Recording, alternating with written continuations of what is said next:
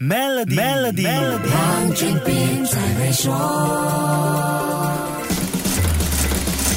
你好，我是黄俊斌。要探讨这个时代的科技巨头、顶尖科技股项，不可能少了社交媒体，不是吗？但为什么新提出的 Meta 那里独缺社交媒体巨头 Meta 呢？而搜索巨头 Google 的母公司 Alphabet 却名列其中呢？挑选 Meta 的分析师 Ray Wang 点出一个现象：社交 social 因为各种原因令很多用户感到不舒服，所以比起 social 社交，科技投资者更看重的是 commerce 商务。这就说到广告了。数字广告里的三大业者有三种。商业模式，Google 是在搜索，Facebook 和 Meta 是立足于社交，Amazon 守住商务这一块。他认为，以搜索和商务为基础的数字广告，比起社交媒体上的数字广告更有优势。分析师是以数据说话的，Amazon 靠着商务拓展的数字广告规模已经达到了八十七点六亿美元。他指出，搜索和商务为基础的数字广告更能够对抗经济萧条的冲击。这或许就解释了为什么从 Fang 到 Meta，Facebook 和 Meta 会出局，Google 和 Alphabet 会继。续续名列其中，当然还有越来越壮大的 Amazon、